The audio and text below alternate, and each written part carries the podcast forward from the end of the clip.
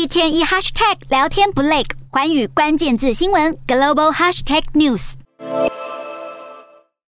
新总统当选人小马可是今天将在马尼拉宣誓就职总统，有数百名国内外政要来参与，也有超过万名的警力部署在马尼拉，为这场就职典礼做万全的准备。好，小马可是上任后，首要面临新冠疫情以及通货膨胀造成的经济问题，促进国内粮食生产成为他的第一要务。而他也将修改前总统杜特地既有的政策方向。与美中关系方面，相较于杜特地的偏中政策，小马可是将会寻求与两国建立平衡的关系。另外，国内毒品泛滥的问题，他则是改采温和的手段来打击毒品犯罪。